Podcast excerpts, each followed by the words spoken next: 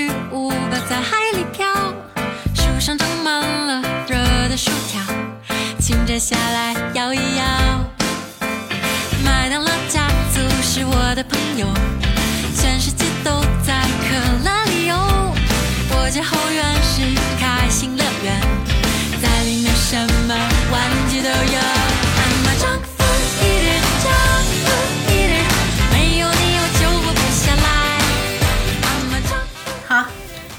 开始了啊。啊，我好了。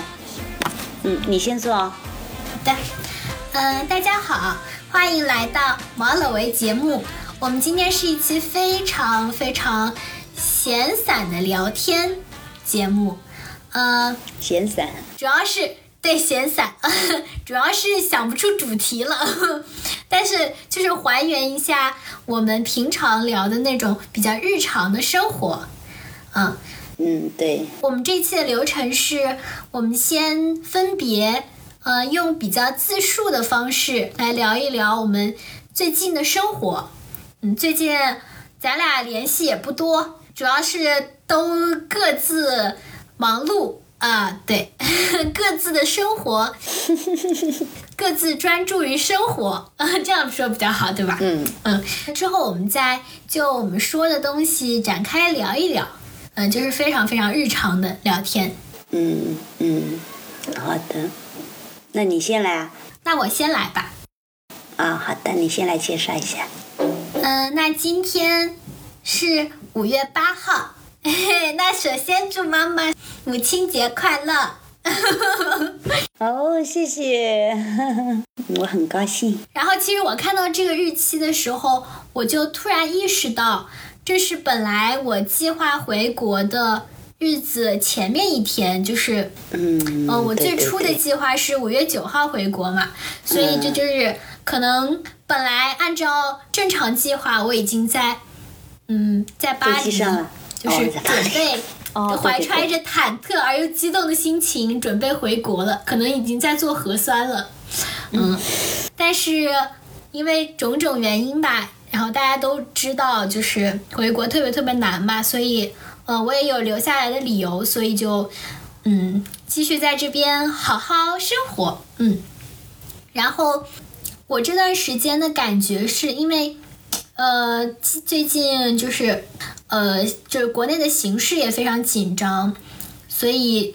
嗯，我自己觉得我是特别特别幸运的，能够在这种没有风控，然后也没有无止境的核酸的一个欧洲小镇里面，过着那种所谓特别自由的生活。就是我，就是我，我的眼前已经几乎没有病毒的影子了，就是大家似乎都在过着一种很正常的生活。当然，尽管我们已经不知道所谓正常到底是什么了。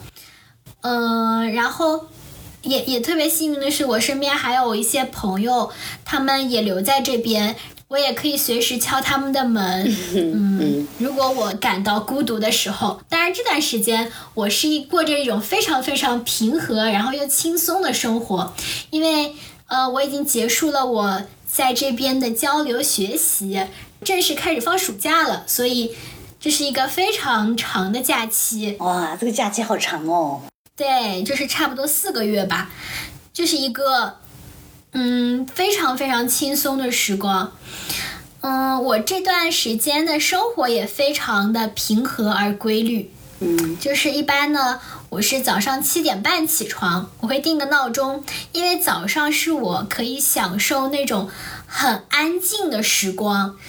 这个时候，嗯，我这栋寝室楼里面人都还在睡着，所以，呃，早起的人几乎只有我吧。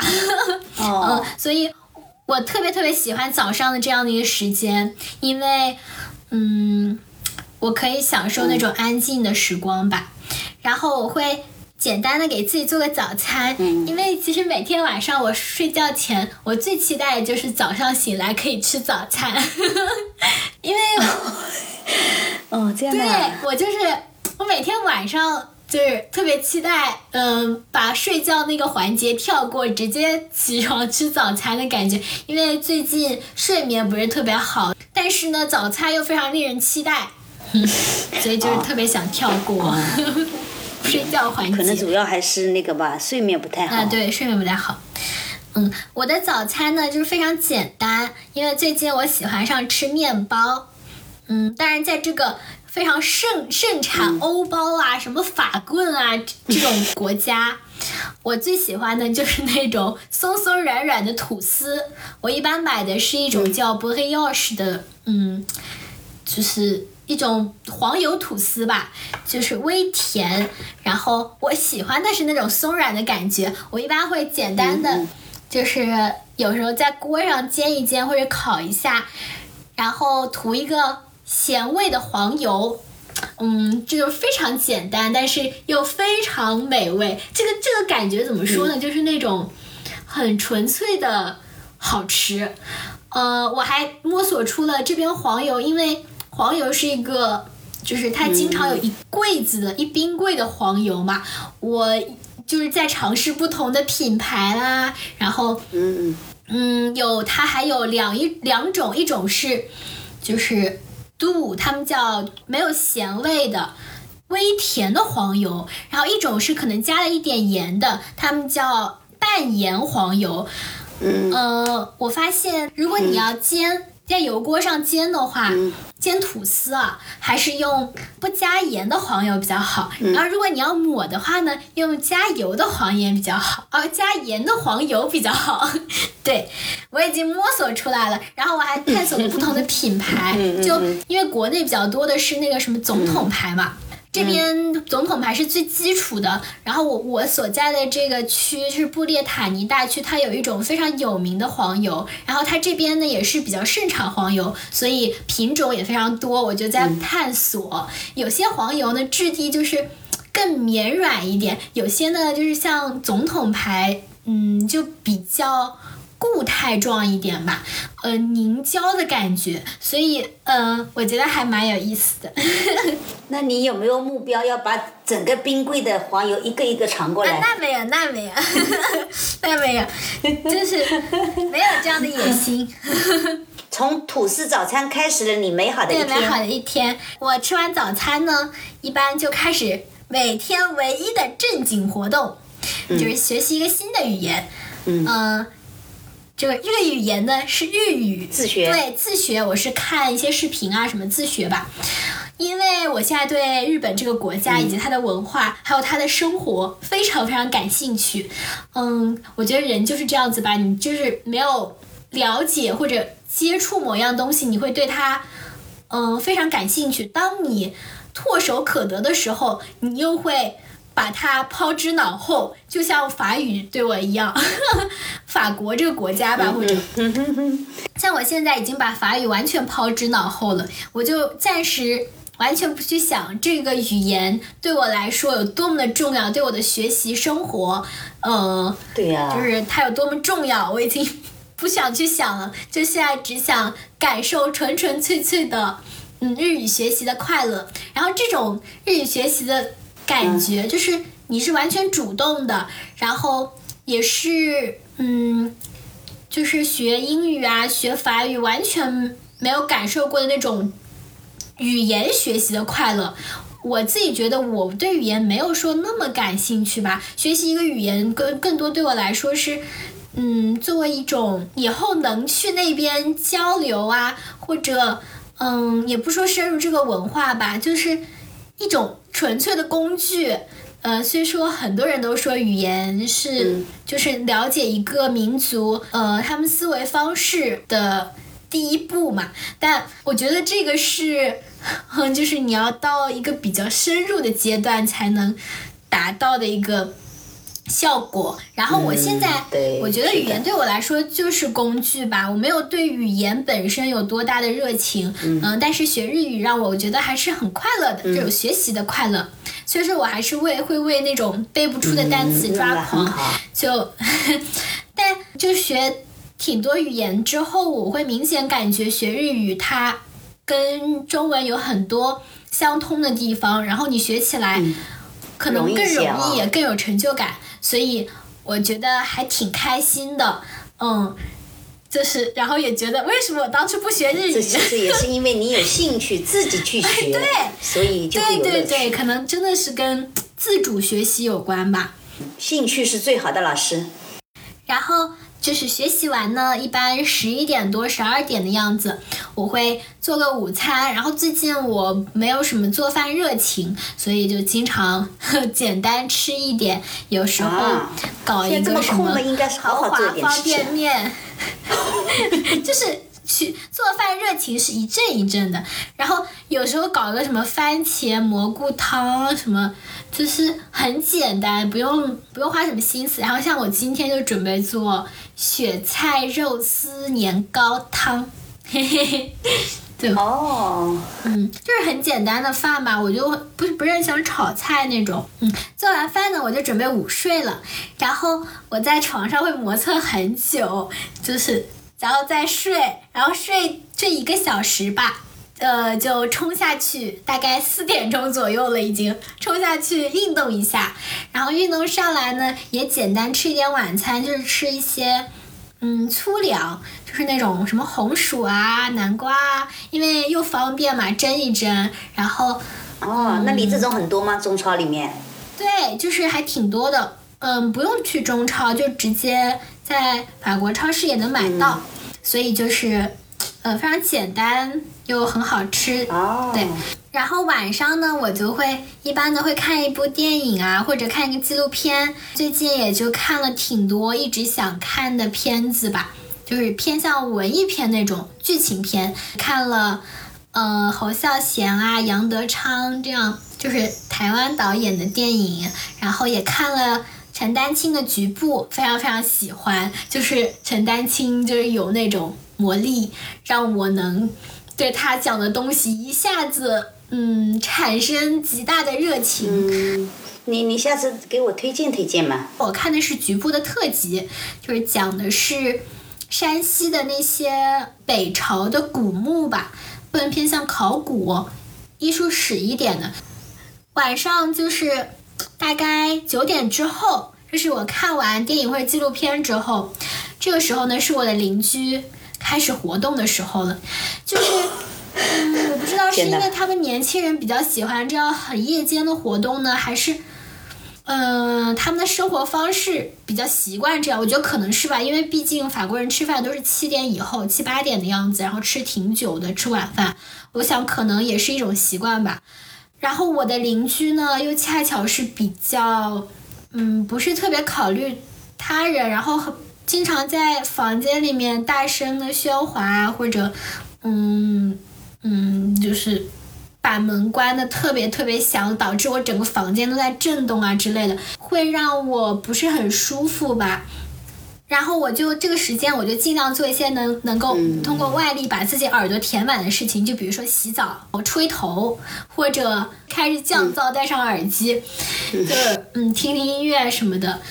嗯，呃，他经常在快将近十二点，也就是我准备入睡的时候开始讲电话，然后我们的隔音又非常非常差，就是我即使戴上耳塞，然后再戴盖上一层被子，我还能清晰的听到他讲话的声音，即即使我们就是分辨不清吧，嗯，而且加上那个震动的传播。就是我睡眠不好，可能跟这个有关系吧。我每到晚上我就特别特别焦虑，我我就不太睡得着。嗯，嗯，这种焦虑就让我，嗯，每天睡眠就挺差的。嗯，我我甚至有时候就有时候会觉得说，我是不是太敏感了？我不应该要求别人。你有点敏感是事实啊，但是这个也不能说是你对人家要求高吧。到了这个点儿的时候，是晚上十二点钟左右，本身四周都是很静悄悄的，旁边一点点声音都其实是很容易打搅到我们的呀。其实他也是需要有一点这确样的实是。这这边的寝室的规则是十点以后不能发出夜间的噪音，但是你说那种噪音吧，可能比如说你开 party 啊，或者到达一定程度，他这样讲话好像也无可厚非吧，只不过是因为这个隔音特别特别差，我感觉我好像也没有特别多的嗯正当性去要求他做什么。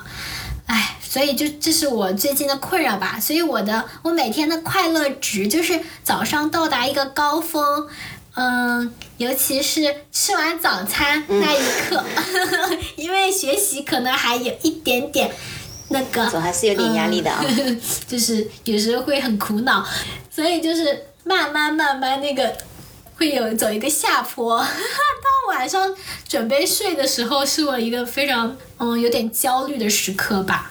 嗯，但是呢，我还是觉得非常幸运的，因为我能过自己特别自在的生活吧。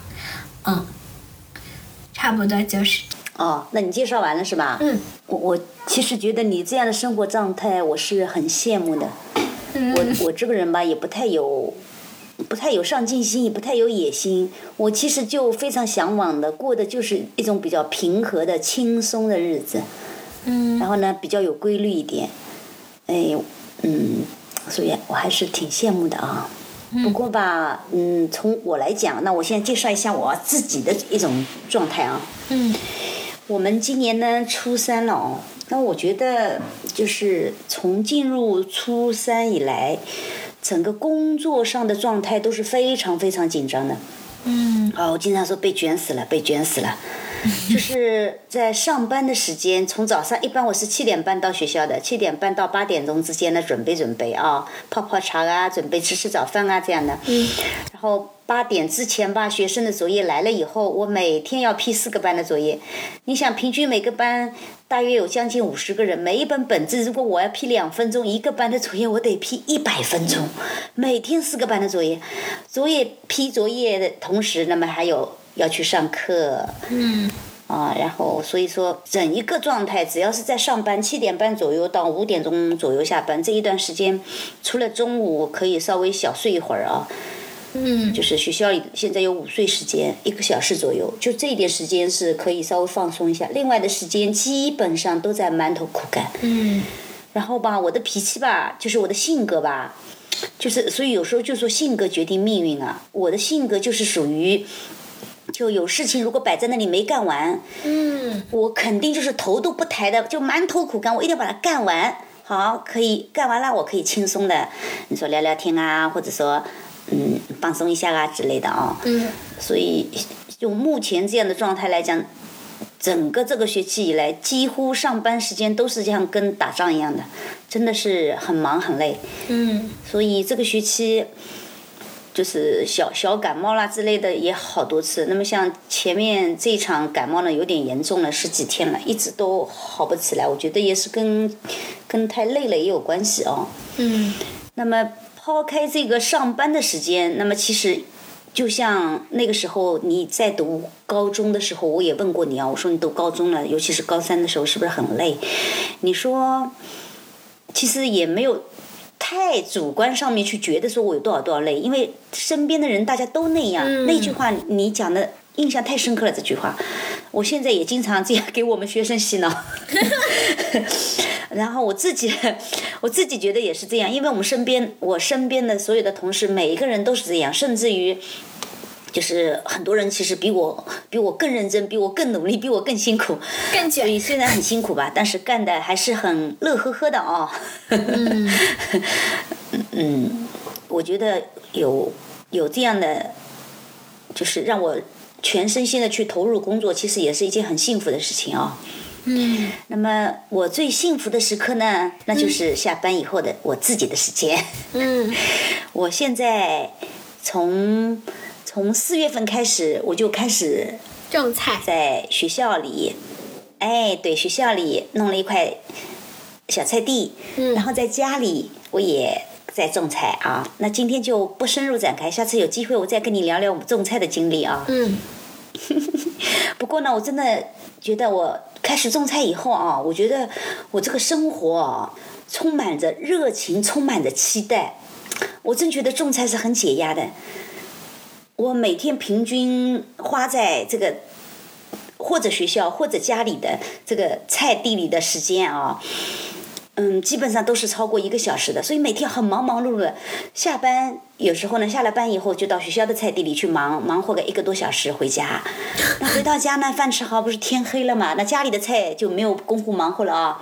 然后呢，我我也都会像，就是我是一个将军，去巡视一下我的领地，我出去看一眼，看看我的菜今天有没有长大一点。嗯啊，嗯，地嘛需不需要浇？嗯。而且呢，我还在就是你的房间不是有一扇窗户，窗户呢爬出去以后呢是一个小的空调设备平台啊、嗯。在那里我不是有一块很小很小的，就两只拖鞋这么点儿大的 一块小小小土嘛，我自己填的土，那里面我种了点小青菜，然后吧，在右手边呢这个。嗯，这个栏杆旁边呢，用了一个塑料筐，种了一点儿青菜。我经常这样的，天黑了，我手机打个手电筒出去，要去爬出去，爬出窗 去看看我的菜 有没有长大一点。你的菜所以啊，为你我真觉的心灵得就是寄托。有一种幸福感。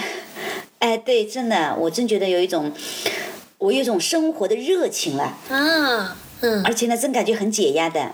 对啊，有时候我就想着，也，昨天学校里的菜地我没去过，那那天早上呢，第二天早上我去的时候，我就会早一点，七点钟就到学校，然后呢 到菜地里去忙活一会儿。最初的时候，我们办公室里的人啊，看到我上班的点儿还没到办公室，他们就要急死的，就要联系我，看看我怎么会今天还没来啊。后来呢，他们都已经熟视无睹了，他们就会在那里猜，说不定又在菜地里。嗯，然后嗯，这个菜地真的给我带来很大的乐趣，嗯，治 所以。我就想象着啊，下次我等到退休了，对，很治愈我了。退休了以后，我就回你外婆家那边啊，跟他们去弄一块小菜地，我要时不时的回去去种种菜。我觉得这才是真正的我向往的一种退休的生活。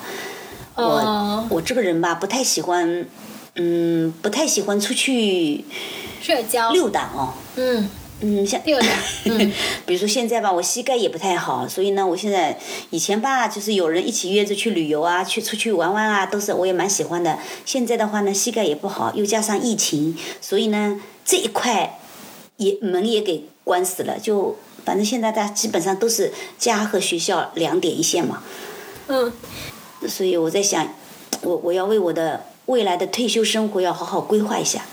我的规划就是加入种菜的一个行列。哦，现现在这个种菜也成为了互联网上一种非常流行的生活方式了，因为大家隔离呀、什么的，意识到了种菜的重要性，然后发现种菜才是安全感的来源，因为在风控期间，可能最缺的就是蔬绿叶蔬菜了。哦，那其实作为一般城市里的人来讲，像我们这样，啊、没有没有这种花园、没有露台的那种来讲，其实只能是一种心理上的一种安全感的这么一种安慰感吧。嗯 真正要实现这个蔬菜自由，那真的是吹吹牛的。我每天在家里跟你老爸面前吹牛，我要实现蔬菜自由，但事实上是不可能的。但我每天真是乐颠颠的。嗯，好的。好像好我就感觉现在我的生活重心就是这两块，一块就是种菜，一块就是上班。嗯，那我有一个我有个问题，就是我我听到你说你要那个批作业嘛，我对作业这个事情，就是作为老师对待作业，我我有一种好奇，就是说，一方面在我小的时候。我特别羡慕老师能批作业，可以打勾打叉，但又一方面呢，我又觉得就是上次星儿姐姐她学生说的，哎，对嗯对对，但是我一方面我又觉得，当我越来越大了，就是比如说高中啊、大学，我就发现老师批作业是一种比较机械的过程。嗯，他可能只能、只能说，就是以一种田野调查那种。呃，亲力亲为的方式了解学生做作业的情况，他们反映出来的问题。嗯，这个是不是有点就是嗯，比较浪费这个时间。学生完全可以做，呃，当然要学生自觉性，可能是就是他，然后他们再反映上来一些问题。嗯，相对来讲吧，大部分学生就是如果缺乏老师批改作业这个环节，那他们是很不自觉的。对，然后作为老师的话，他就可能没有办法很好的了解，比如说我的学生哪一块没有掌握好，我待会儿讲作业的时候哪些题目我是要重点讲的，那这些肯定是要必须自己亲力亲为批过才有感觉的。嗯，因为学生的答案啊，经常会就就像一扇扇门。有时候我们看了标准答案，觉得嗯，这个标准答案我自己心里已经把它解读过了，我觉得我完全可以去批作业了啊。批作业的时候，然后学生写上来的答案，哎，五花八门，各种都有。那不好的就不去说它了啊。就是有时候学生的答案啊，经常也能够打开我的一扇门的。就是我觉得，哎，学生这个答案，我觉得他的表达就是对标准答案的一个补充，啊，也是我没有想到的。这样的事情也挺多的。嗯，然后呢，在跟学生批作业的时候，其实我也是在跟学生互动的。嗯，就是经常我为什么批作业有时候很慢，就是有时候会在他们的本子上写个几句话，因为像我的话学生多嘛。嗯。啊，我们有四个班的学生，所以不可能就是像小学里的老师那样，呃，小学里语文老师不是一个人一个班，嗯，每天然后都在教室里的，所以对跟学生交流接触的时间很多。像我们呢就不太有时间接触的，所以有时候在本子上就是写个几句话。啊，有时候呢稍微有点，嗯，激励的，有时候嘛提醒的也都有的，嗯，最初其实可能我自己也觉得，就是好像我就觉得这是我单方面的，嗯，我在写啊，没有想到会有多多大的作用，但是慢慢的我就发现学生其实是很在乎你你老师的，比如说给他写了一句话。哎，他其实对对，特别如果是表扬哦，这个反馈他其实是非常开心的。然后呢，有一次呢，有一个学生，这个学生其实基础不是很好，他就拿着他的本子来问我说：“老师啊，我今天的作业从头到尾都全对的，我为什么只有 A 没有 A 加？因为我是这样的，最好的作业是 A 加，然后呢 A A 减这样的啊，然后就是下去的。然后他就真的非常严肃的来问我这个问题，啊，然后。呃，有其实嗯，原因呢当然是有很多的，有的是你的作业全对，可能你的字不太好，是吧？那么我我可能就不给你 A 加啊。那不是这个字不好，不是说他 字怎么难看，就是让老师都不太看得清楚。啊，然后呢，哎，有时候呢，可能老师忘了也有的。我从作业批过来，一页翻一页，又翻一页，翻到第三页，我其实都忘了前面 他到底对了几个，错了几个，就凭感觉给了，也有的啊。然后他就非常严肃的来问我的，然后我必须要给他一个交代的，让他能接受的答案。所以现在我我就是对对这个交流这个反馈我还是很重视的。哦，可能因为我们在就就是你教的是初中嘛，就在那个比较青春期的年纪，又比较小的年纪，我们对自己的评价或者对自己的定位是需要靠别人来。作为坐标的，尤其是老师这种，哎，对你这句话太对了，是的，是的。看作比较比较有权威的、比较嗯成熟的那种人，呃，来来来给我们一些反馈，这样我们才对，就是对，就是嗯，给给他的一点点肯定，其实可能就是一个杠杆，会就是有时候真的可能会发酵起到意想不到的作用的。那我就想起来你高中时候，你记得不？有一次，你回来非常高兴的告诉我，而且那一天我去接你的时候，哇，你走过来的脚步都感觉跟平时不一样，因为平时吧一天哦从早到晚，对，就是一天到晚其实很累了。我有一次在鱼缸面前，我不是跟你说嘛，我说我发现每一个出来的鱼缸的孩子都脚步很沉重，脸上哦表情都很严肃，看到爸妈呢也都没有说非常非常非常开心的就打声招呼啊什么的，没有，都是很沉重的感觉。然后呢？那天你出来的时候，你的脚步都很轻盈哦，我就感觉哎，今天有什么好事情。然后呢，你就非常开心的告诉我，你说，呃，有一个同学到办公室里去，然后两个老师在聊天，听到了一句话关于你的，来告诉你。然后你非常高兴，你记得是什么话吗？有没有印象？我记得，我记得，我记得。你这么说，我完全记得。就是，嗯，大概是说有一个另外一个同学，他特别聪明。然后我说我呢是又聪明又努力又什么又踏实。那种，然后我因为从小到大大家都很多老师对我的评价是特别认真踏实这样子。但是说聪明，就是他以聪明为。前提，嗯他觉得你本身是聪明的，并且你努力，哎就是他更肯定你的聪明。我一下子觉得，哇，我居然是聪明的小孩，我也太我太骄傲了吧！嗯那种心情是，嗯、我觉得一下子让我特别特别自信吧。嗯嗯，对我那时候也是这样一种感觉我有。甚至有点推翻了我对自己的认知，就，唉，就那个时候真的是，所以我觉得那段时间自己状态也特别特别好，就是学习状态，有种良性循环的感觉，嗯，是的，肯定自己，然后又通过比如成绩，然后更加肯定自己，嗯，对呀、老师还对你有这样的一个肯定哦。嗯嗯也特别特别感谢那个老师，就我。我我可能是那种去特别需要别人的鼓励来肯定自己的人，嗯。嗯、也比较在乎别人的想法吧，然后自己没有形成那种特别完整的对自己的认知，所以这些东西对我很重要。然后他又恰好给了我这么大的肯定，哇，那次真的是，对我刚刚想说的也是，就是我感觉，就是从小到大有很多老师给我的一点点肯定，我就会把它放大的特别大，然后特别特别开心，能能给我就是嗯、呃很多很多的力量，嗯能坚持很长的时间。对我需要，我是那种需要鼓励的小孩。哎，今天我们怎么聊着聊着聊到这里来了？嗯嗯嗯，是的，我也觉得你是一个很需要鼓励的孩子。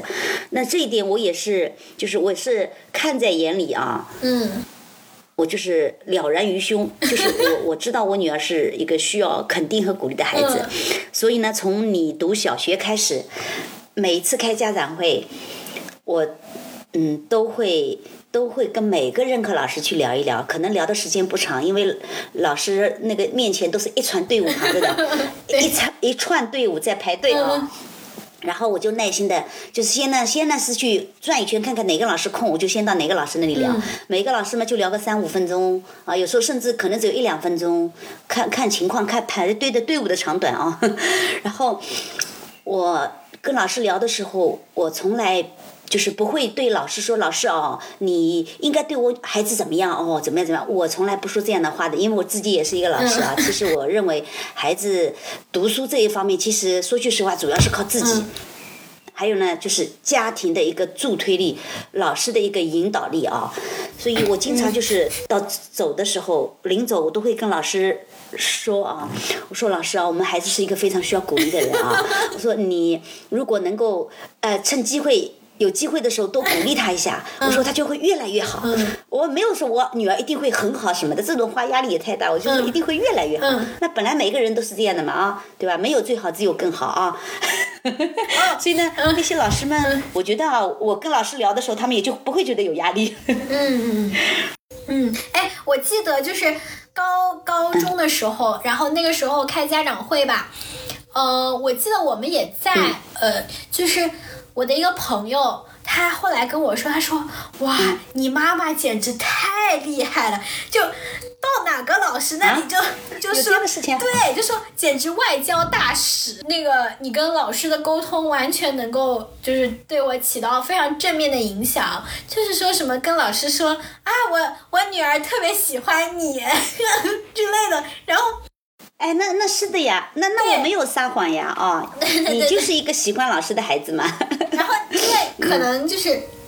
就我会跟你讲聊一些，那个时候会跟你聊一些什么具体哪个老师哪里好哪里好，因为我是那种，就我当我没法改改变那个环境的时候，我会努力发掘那其中能让我坚持下去的东西。然后比如说老师哪一方面特别好，我会跟你讲，然后你你也会特别具体的跟那个老师说，嗯。我我女儿喜欢你什么什么，然后于是就特别有说服力，然后老师听了特别开心，然后 开心了之后呢，就会对我就是更加的和善，更加宽容。然后我的朋友他说哇。那你本来就是一个让人很喜欢的学生嘛。我那个朋友他就说哇，你妈妈太厉害了，然后我那次听到就印象非常非常深刻，辉一面啊。然后我就印象特别特别深刻，所以你说到这个开家长会的事情，我就想聊，都想起这个。是的呀，所以我现在对对对于家长身份去开家长会得心应手。但你已经没什么机会了，不不，你不是没什么机会，是没有机会了。嗯嗯，是的。但但你，我觉得你想想是这样我。觉得你简直可以开个班，嗯就是家长如何有效的开家长会，开一个大师班。完了，这期我们的主题就是沈老师亲授家长会秘诀。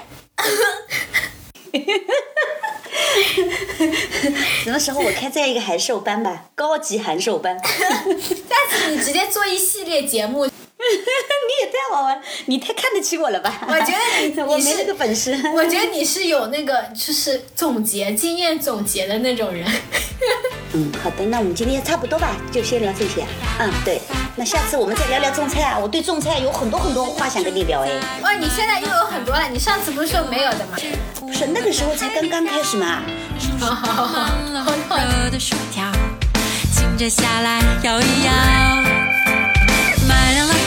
族是我的朋友，全世界都在可乐里游。我家后院是开心乐园，在里面什么玩